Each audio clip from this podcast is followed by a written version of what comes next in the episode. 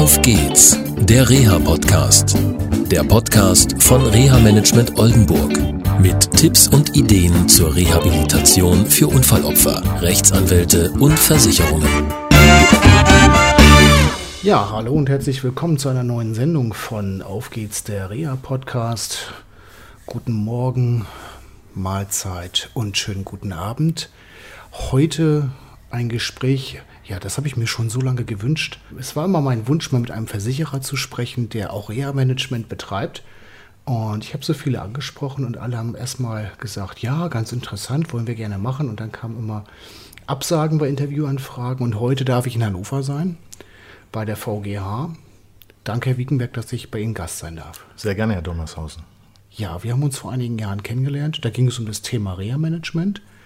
Und die VGH als regionaler ja, niedersächsischer Versicherer, ich glaube der Versicherer Niedersachsen überhaupt. Wir sind Marktführer, genau. Genau, hat äh, letztendlich ja, sich dem Thema Reha-Management, Personenschadensmanagement gew äh, gewidmet. Wie lange machen Sie das schon? Wir haben 1997 angefangen, also seit fast 20 Jahren äh, kümmern wir uns die, um dieses Thema. Okay, und Sie sind auch schon seit 1997 mit diesem Thema befasst oder sind Sie später erst dazu gekommen? Ich persönlich bin 97 in den Großschadenbereich gewechselt äh, und da kam diese Frage auf. Mein früherer Chef, der hatte immer so die Idee, dass Schadenregulierung ein Gesicht bekommen muss, äh, dass wir was anders machen müssen. Dieses Thema kam in der Branche auf und da wurde jemand gesucht, der dieses Thema intern so ein bisschen übernimmt und voranbringt. Keiner wollte und ich habe äh, den Finger gehoben. Okay, das Fingerheben, war das ein Fehler oder war das eher Nein, ein glücklicher für, Zufall? Für mich persönlich eine absolute Bereicherung. Das hat mir persönlich sehr viel gebracht und ist auch eine ganz spannende äh, Geschichte, Freiräume zu haben, Dinge zu entwickeln und voranzubringen. 1997, das war hm, ja noch wirklich der Anfang dieses ganzen Themas. Später gab es dann ja auch Vereinbarungen, ne, die auf dem Verkehrsgerichtstag getroffen wurden. Äh, wir hatten im Auf geht's der Rea Podcast schon zwei oder dreimal darüber berichtet, das ist der sogenannte Code of Conduct, wo so einige, ja kann man sagen, Regeln festgehalten wurden zwischen den Versicherern und den Rechtsanwälten. Ganz genau, das war 2000 und 2008. Zweimal war das Thema auf dem Verkehrsgerichtstag. Ähm, diese Spielregeln müssen einfach sein. Das war eine gute Geschichte, wurde auch insgesamt positiv gesehen. Das Thema ist ja nach wie vor auch so von den Rechtsanwalten, von, von den Gerichten und äh, auch von den Versicherern. Gut. Hm. Wenn ich immer, also trotz diesem Code of Conduct und dem Verkehrsgerichtshof, alles gut, aber ähm, wenn ich in den Fall reinkomme, also leider ist es so, dass wir immer aktiviert werden von Reha Management Oldenburg von Versicherungen, auch von der VGH aber auch von anderen bundesweit operierenden Versicherern. Und ähm, von den Rechtsanwälten kommt leider relativ wenig. Und die werden, sage ich mal, nicht so aktiv. Was schade ist, weil ich mal mit einigen gesprochen hatte und gesagt, Mensch, das könnte doch auch euren Mandanten helfen. Und einige machen da auch mittlerweile eine ganze Menge, ähm, aber viele halt nicht. Und dann komme ich zu so betroffenen Personen oder manchmal sind es ja ganze Familiensysteme, die betroffen sind nach so einem schweren Unfall. Und die sagen, du kommst hier von der Versicherung und so weiter. Und äh, du kommst von einem bösen Versicherer. Und ähm, ja, haben die denn da eigentlich mit Recht? Jetzt müssen Sie natürlich sagen, als Vertreter der Firma, ja, natürlich haben Sie nicht recht. Aber ja, wie ist es, weil viele wirklich auch Ängste haben, ähm, Informationen preiszugeben, dass es ähm, Probleme geben könnte mit den Entschädigungsleistungen, auch wenn ich sage, okay, das gibt diesen Code of Conduct und das muss alles neutral laufen und für den Schadensersatz ähm, sind Anwalt und der Versicherer zuständig. Sind Sie so eine böse Versicherung? Oder wie sehen Sie das? Gute Frage. Ich kenne die Vorurteile natürlich äh, und ich kriege das natürlich in meinen Schadenfällen auch mit, dass da Mauern teilweise bestehen. Ich glaube, dass die Fälle zum Teil eben auch sehr, sehr schwierig sind, sowohl juristisch als auch mit sehr viel Emotionen verbunden sind. Und das ist einfach häufig mit Konflikten äh, verbunden. Ich kenne keinen Versicherer, der die Strategie hat, die Geschädigten bewusst schlecht zu behandeln oder ihnen etwas zu verwehren, was ihnen zusteht. Ich glaube, bei uns ist es so, dass wir als Regionalversicherer einfach den Vorteil haben, nicht bundesweit arbeiten zu müssen, uns die Landschaft äh, erarbeiten konnten und dass es zu unserem Haus auch sehr gut passt von der Historie und äh, von der Rechtsform her. Äh, wir sind öffentlich-rechtlich, das heißt dem Kunden und dem Gemeinwohl verbunden und verpflichtet und haben keine Aktionäre, die wir bedienen müssen. Und äh, wir machen uns intern bis hin äh, zu jedem einzelnen Bereich auch Gedanken darüber, was so ein, eine Unternehmenshaltung wie Fairness tatsächlich auch bedeutet. Ne? Ich glaube, dass die Missverständnisse, die Sie ansprechen, ganz extrem damit zu tun haben, dass die Rollen nicht klar sind. Das ist, das ist auch unsere Aufgabe, das deutlich zu machen. Ich äh, habe immer das Gefühl, dass die Fälle am besten laufen, wo wir schon zu Beginn eines Falles uns die Zeit nehmen, mit dem Geschädigten zu sprechen, ihn kennenzulernen und ich habe da schon die dollsten Sachen erlebt, dass erwachsene Männer in Tränen ausbauen und gesagt haben, ich habe mir das Gespräch völlig anders vorgestellt mit ihnen. Ich dachte, sie beschimpfen mich oder wie auch immer. Da wundere ich mich, ohne Frage. Mhm. Na gut, das hängt damit zusammen, das ist eine Erfahrung, die ich gemacht habe. In der Presse ging im letzten Jahr in einer großen Zeitung ein Riesenbericht durch die Gegend, die bösen Versicherungen, muss man ganz ehrlich sagen, schlecht recherchiert aus meiner Sicht. Und da sind, es werden natürlich immer nur die schlechten Fälle auch dargestellt. Das muss man natürlich auch dazu sagen. Ähm, das wird jetzt manchen unserer Zuhörer wundern, dass ich das so sage, aber vielleicht einfach manchmal auch ein bisschen kritischer mit Berichten umzugehen. Ich erinnere mich an eine Fernsehsendung, aus dem ZDF, äh, wo auch das Thema Versicherung und auch Berufsgenossenschaft ein Thema war. Und so nebenbei hm, ließ dann äh, jemand fallen, ja, das war doch schon im OLG und es ist vom OLG auch abgelehnt worden. Oder im BG-Fall war es so gewesen, es ging um eine Lungenkrankheit und da hatte das Landessozialgericht schon äh, eine BK abgelehnt. Also trotzdem werden diese Fälle halt immer wieder hochgebracht. Und da denke ich einfach schon, das ist auch eine Frage halt natürlich von Medien, auch vielleicht damit um kritisch umzugehen. Es gibt auch Foren im Internet, da will ich gar nicht drauf eingehen. Ich habe es in meinem Buch auch kurz erwähnt. Ähm, da stellt sich immer die Zielrichtung dieser Foren, halt alles schlecht zu machen und ob wirklich immer alles schlecht ist. Das soll jetzt keine Lanze für Versicherungen sein. Ist, darf man selber mal kritisch hinterfragen halt, ja. Und äh, natürlich geht es um viel Geld. Das ist ja Ihr Job. Also wenn Sie sagen juristische Auseinandersetzung, dann ist ja Ihr Job die juristische Auseinandersetzung zwischen Rechtsanwalt und Ihnen. Ohne Frage. Ähm, und da macht man auch Fehler. Also wenn man sich nicht einigen kann, gehen die Fälle häufig ähm, dann ins Zivilverfahren. Und es gibt auch Prozesse, die wir verlieren. Und wo man hinterher dann sagen muss, da haben wir was falsch gemacht. Haben wir was falsch eingeschätzt. Aber das ist wirklich der absolut geringe Teil, der überhaupt so weit kommt. Die meisten Dinge werden einvernehmlich geregelt.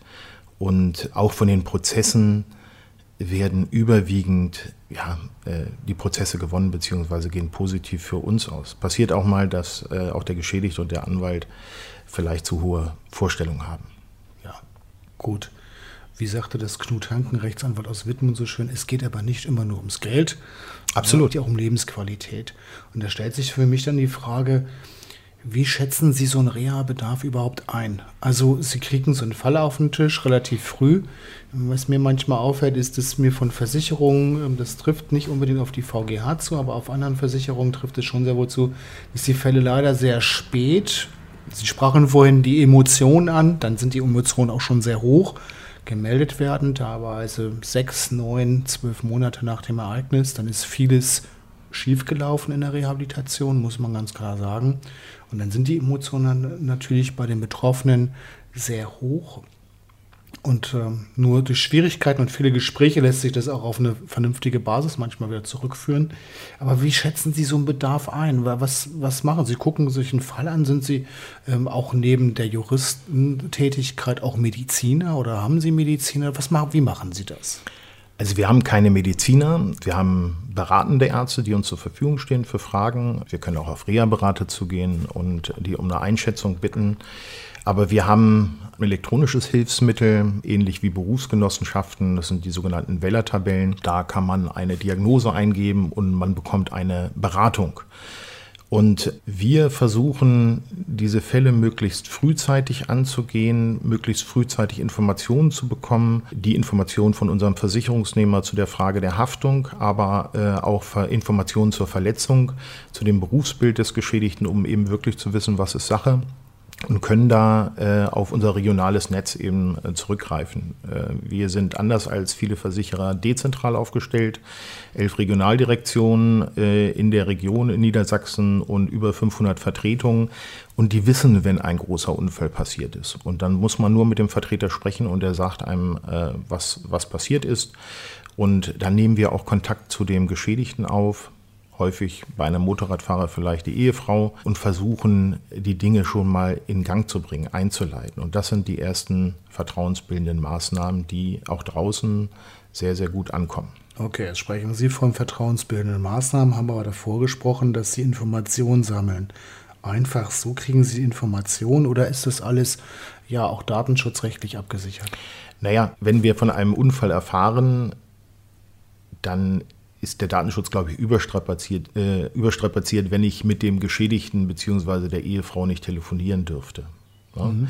Und es geht da auch nicht darum, etwas auszuspionieren, sondern zu sagen, wir sind da, wir wissen von dem Unfall, wir kümmern uns gerne darum. Es geht auch nicht darum, den Geschädigten dazu zu bringen, nicht zum Anwalt zu gehen. Im Gegenteil, das ist sehr, sehr wichtig, dass der Geschädigte sich gut anwaltlich vertreten lässt, um auf Augenhöhe mit uns äh, zu kommunizieren. Aber wir können eine ganze Menge machen. Und Sie wissen ja auch, dass man zwar häufig nicht so früh dran ist, die Akutphase zu beeinflussen. Das gelingt in den seltensten Fällen, dass die Geschädigten dort operiert werden, wo man das beste Ergebnis hat. Aber man kann sehr früh dann auch die Reha-Phase einleiten und planen. Und wir sind dankbar, Sie haben es vorhin angesprochen, dass es auch Anwälte gibt, die sagen, naja, warum können wir das Verfahren nicht steuern? Äh, Im Code of Conduct ist ganz klar festgelegt, dass der Versicherer die Kosten zu tragen hat.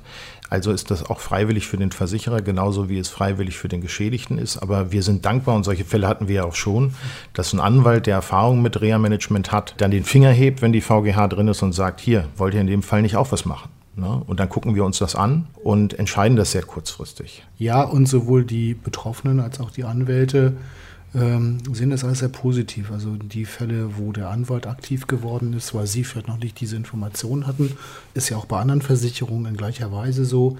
Ja, da muss man schon sagen, dass da die Rehabilitation, die Eingliederung sich ähm, wirklich beschleunigt hat und viel Klarheit auch über Unfallfolgen vorgelegen hat. Also zum Beispiel bei Knieschäden, hinteres Kreuzband kaputt und solche Sachen. Wobei ich da auch kritisch sagen muss, Ihr Haus macht es so. Andere Versicherer lehnen das aus Prinzip, ist eine Erfahrung, die ich äh, gesammelt habe, ab, wenn der Anwalt sagt, hier Reha-Management und wir möchten gerne mit jemandem zusammenarbeiten.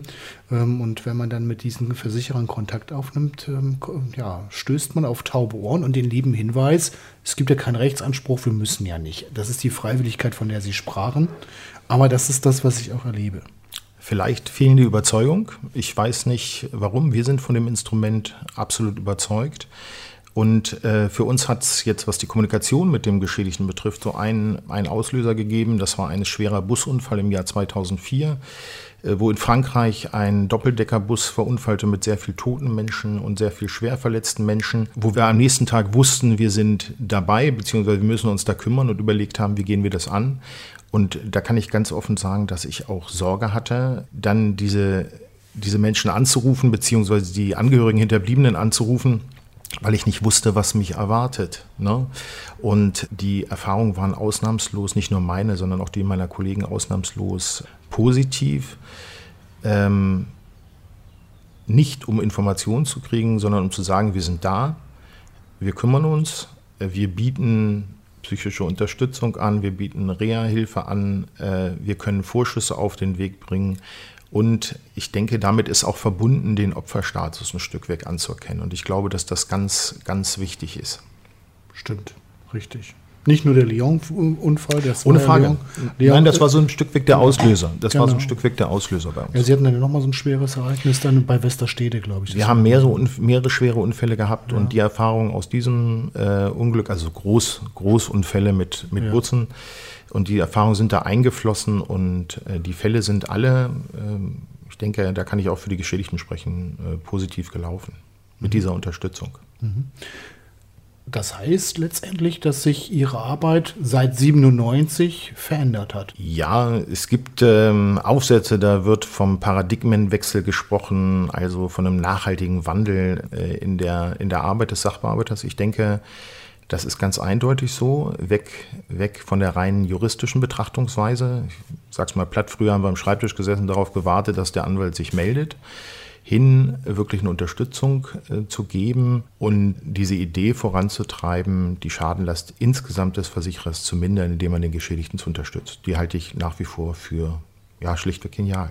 Okay, also soll eine ja, Win-Win-Situation entstehen letztendlich, eigentlich ist es eine Win-Win-Win-Situation, weil nicht nur Sie als Versicherer und der Betroffene äh, profitieren davon, auch natürlich die Anwälte, die im Prinzip zwar, wenn Reha-Management gemacht wird, aktiv mit dem Dienstleister, natürlich ein bisschen mehr zu lesen haben, auf der anderen Seite natürlich auch viel Arbeit sparen. Also zum Beispiel Berichte anfordern etc., das findet ja alles im Reha-Management dann letztendlich statt. Also ob das nun medizinisches, berufliches oder soziales Reha-Management ist. Also ich denke, dass wenn ein Anwalt schwere Personenschäden juristisch begleitet, dass er in diesem Bereich auch fit sein müsste. Wenn ich Geschädigter wäre und ich würde meinen Anwalt suchen, würde ich ihn danach fragen, mhm. ob er Erfahrung hat im Reha-Management, ob er mit Versicherern zusammengearbeitet hat, mit welchen Dienstleistern. Ich denke, da kann man heute nicht dran vorbeigehen, weil der Profit für den Geschädigten einfach sehr, sehr groß ist. Er hat die Möglichkeit, einen Weg aus seiner Situation zu finden. Okay, jetzt haben Sie ganz offen auch angesprochen, Profit für den Betroffenen. Sie profitieren natürlich auch davon. Ihr Ziel ist natürlich auch, die Kosten zu senken. Jetzt kommen immer wieder Fragen auch über den Reha-Podcast und über unsere Internetseite. Ja, wenn ich das mache, kriege ich ja weniger Schmerzensgeld und solche Leistungen halt. Gut, ich verweise mal auf den Anwalt, der soll das klären. Aber wie ist das aus Ihrer Sicht? Verringern sich da irgendwelche Leistungen oder bleibt es da letztendlich immer die Verhandlung zwischen Anwalt und Ihnen als VGH? Äh, letztendlich dann ein gutes Ergebnis zu erreichen. Also wenn es dem Geschädigten besser geht, dann kriegt er auch weniger Schmerzensgeld. Aber ich denke, der Profit ist wirklich für ihn, dass es ihm besser geht. Der Schmerzensgeld, beim Schmerzensgeld ist es ja so, äh, dass man eine Gesamtschau machen muss und dass die Folgen äh, der Verletzung, der erlittenen Verletzung eine ganz wesentliche Rolle spielen. Ob die ganz gravierend sind oder ja, vielleicht kleiner gemacht werden konnten. Und dementsprechend hängen davon auch Leistungen ab. Ja? Und das ist unser Profit, ganz klar.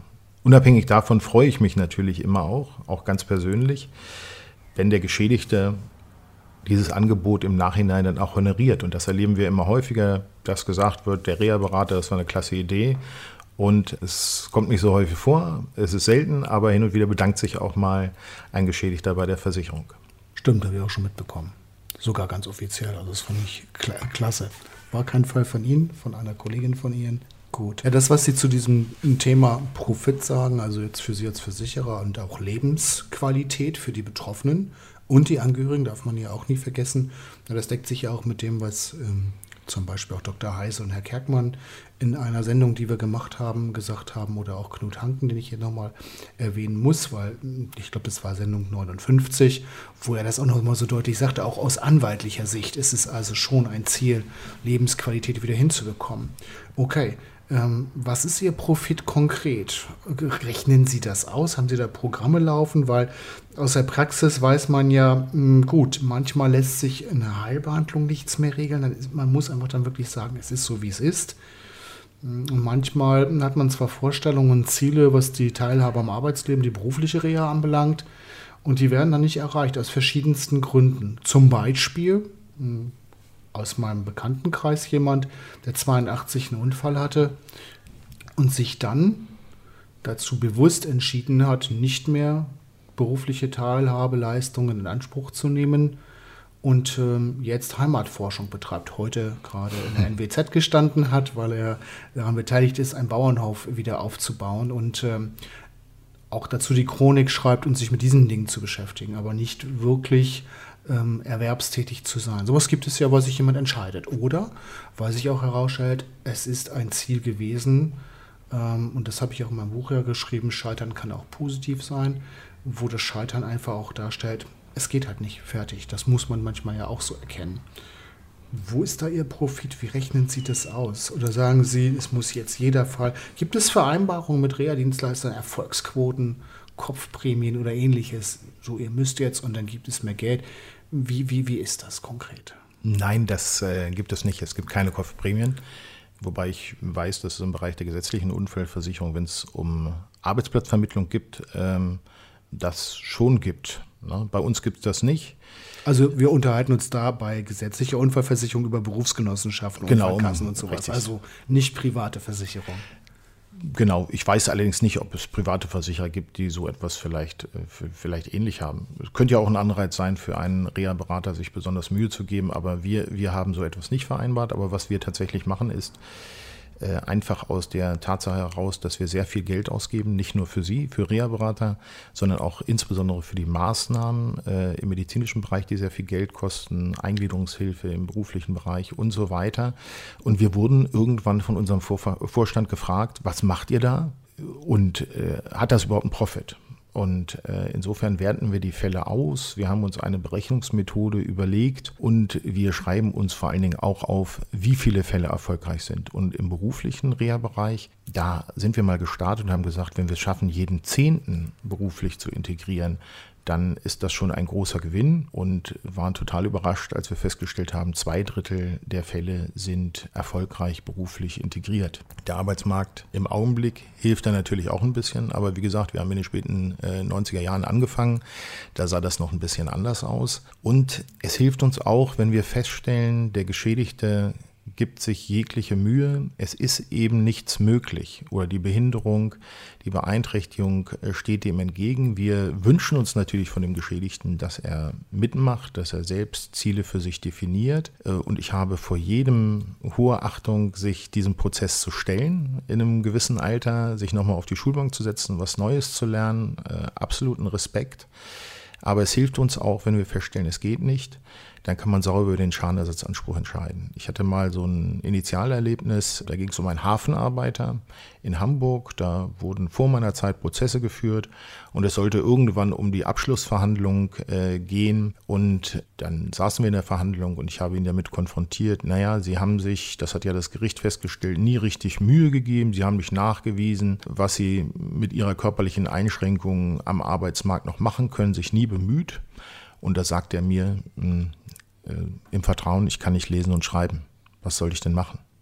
Das sind Informationen, die wussten wir nicht. Und deswegen war das Ergebnis, ihm einen Teil seines Schadenersatzes abzuziehen, was das Gericht so festgestellt hat, letztendlich ungerecht, weil er sich geschämt hat, äh, das zu sagen. Ich denke, da sind wir heute, sowas würde heute nicht mehr passieren, das wäre ein offener Prozess und wenn es nicht geht, dann geht es eben nicht. Ist auch ein Ergebnis. Okay. Und Sie machen also praktisch dann Berechnungen wir, Für wir, Forschung ja, sind also berichtspflichtig wahrscheinlich. Ja, wir haben sogar im Bereich der öffentlich-rechtlichen Versicherer in fast jedem Bundesland gibt es öffentlich-rechtliche Versicherer. Da haben wir eine, eine Arbeitsgruppe und vergleichen uns auch unter den Unternehmen und haben uns eine Berechnungsmethode aufgestellt. Die ist nicht ganz einfach zu verstehen. Wir haben das, ähm, das System, was wir haben, quasi versucht mit harten Fakten zu entwickeln und äh, ins Verhältnis zu der äh, gesetzlichen Absicherung äh, zu setzen, wo wir der Überzeugung sind, das sind andere Zeiten, die dort für berufliche Rehabilitation zum Beispiel zugrunde gelegt werden. Aber gerade im medizinischen Bereich ist es natürlich sehr, sehr schwer, da eine Vergleichsberechnung aufzustellen, auch wenn der Sachbearbeiter ganz deutlich sagen kann, weil er kriegt ja das Feedback auch von dem Geschädigten, ob eine medizinische hm, Methode, ein Heilverfahren eben tatsächlich einen Profit äh, gebracht hat. Und das ist ja, das ist ja auch, das liegt ja auch auf der Hand. Wir sehen es ja im Profifußball, äh, mit welcher, mit welchem mit welcher Investition dort Rehabilitation betrieben wird, um einen Fußballspieler nach Kreuzbandriss wieder fit zu kriegen und äh, als normal privat äh, oder gesetzlich Versicherter, da sieht es eben anders aus. Und in diese Lücke versuchen wir zu stoßen.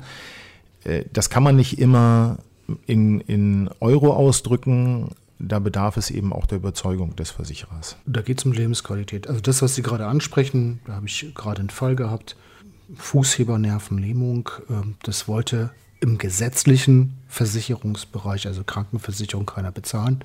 Der Versicherer hat es übernommen. Das war die VGH.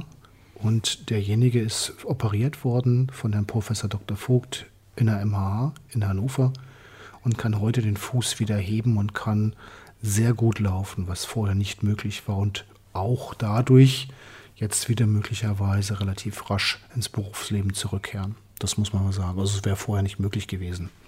Hoffentlich erzählt er es in seinem Freundeskreis. Macht er sogar auf Facebook. Also es ist total irre. Der, der Mann ist so glücklich. Ich habe ein Video gesehen, wo er auf dem Laufband läuft. Wirklich, also läuft. Das war vorher ein Starksen wie ein Storch. Das muss man wirklich so sagen. Es war für ihn unheimlich schlimm halt auch. Ähm, ist ein junger Mann da hat es viel auch mit Anerkennung und so weiter zu tun und ähm, er ist so super stolz und kann unheimlich viel wieder. Und ähm, ja, jetzt sind wir gerade dabei, ihn wieder beruflich einzugliedern und es scheint auch ganz gut zu funktionieren. Gerade auch, weil das jetzt wieder ja, gut mit dem Fuß klappt. dass er den wieder heben kann.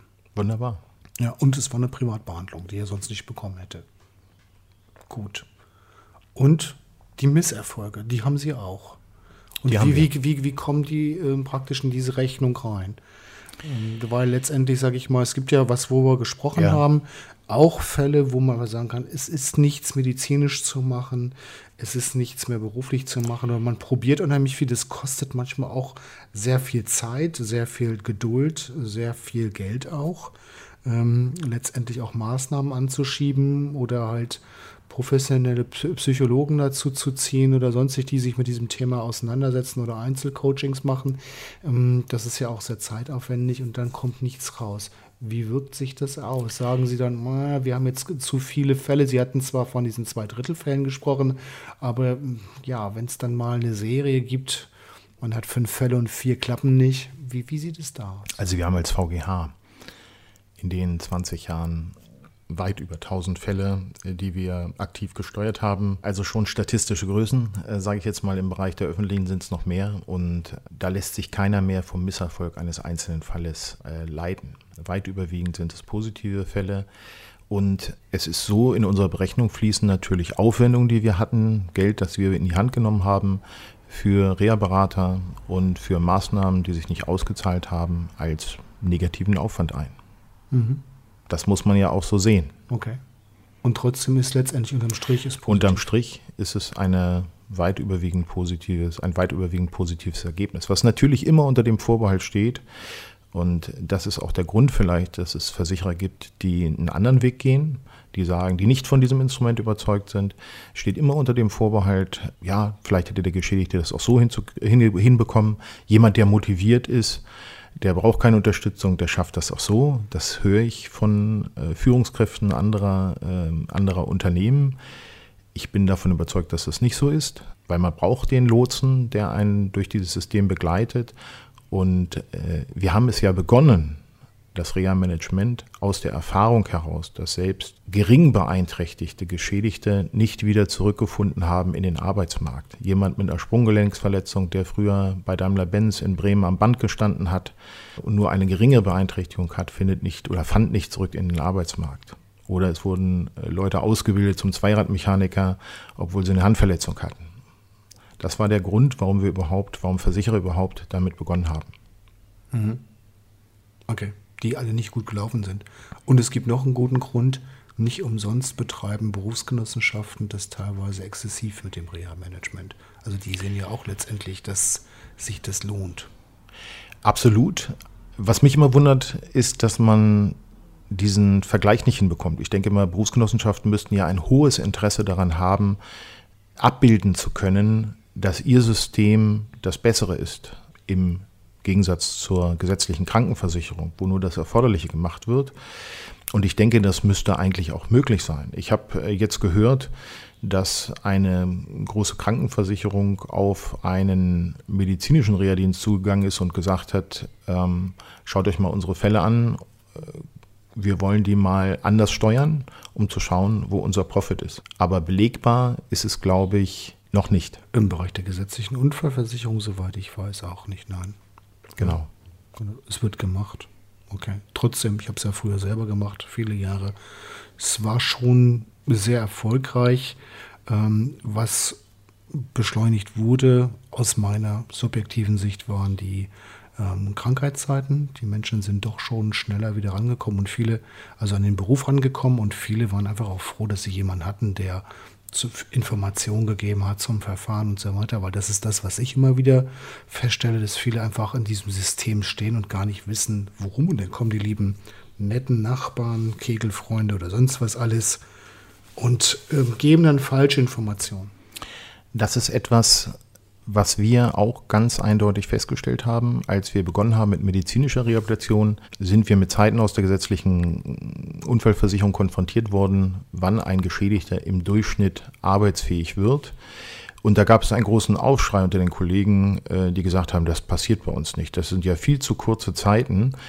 Und als wir begonnen haben, damit die Fälle aktiv zu steuern, den Geschädigten die entsprechende Heilbehandlung zukommen zu lassen, haben wir festgestellt, diese Arbeitszeiten sind, sind hinzubekommen, die sind einzuhalten. das hat dazu geführt, dass sich unser Bild vom Geschädigten zum Teil auch über die Jahre geändert hat. Früher hat man vielleicht am Schreibtisch gedacht, naja, der Geschädigte, der ist gerne zu Hause, sitzt auf dem Sofa, guckt Fernsehen. Heute bin ich davon überzeugt, dass das nicht so ist. Die wollen alle ihr altes Leben zurückbekommen und warten eigentlich darauf, äh, dass sie jemand ein Stück weg an die Hand nimmt, dass sie in diese Richtung marschieren können. Stimmt. Also die nicht wollen, ist meine Erfahrung, ist die Ausnahme. Absolut. Das ist wirklich Absolut. eine Ausnahme. Ja, da hat sich unser Bild deutlich gewandelt. Ja. Viele stehen wirklich vor so einem Lebenschaos auf einmal. Absolut. Und sie haben ja mehr mit den ganz schweren Fällen zu tun auch. Ja, bei uns sind die Grenzen fließend. Das ist auch eine Aufgabe der gesamten Abteilung, sich um Rehabilitation zu kümmern. Äh, aber auch selbst der Kreuzbandriss bei einem Fliesenleger äh, kann erhebliche Auswirkungen haben. Ja. Okay. Super. Herr Wiekenberg, vielen Dank, dass ich hier Gast sein durfte. Sehr, sehr gerne. Vielen Dank fürs Gespräch. Danke. Tschüss. Tschüss.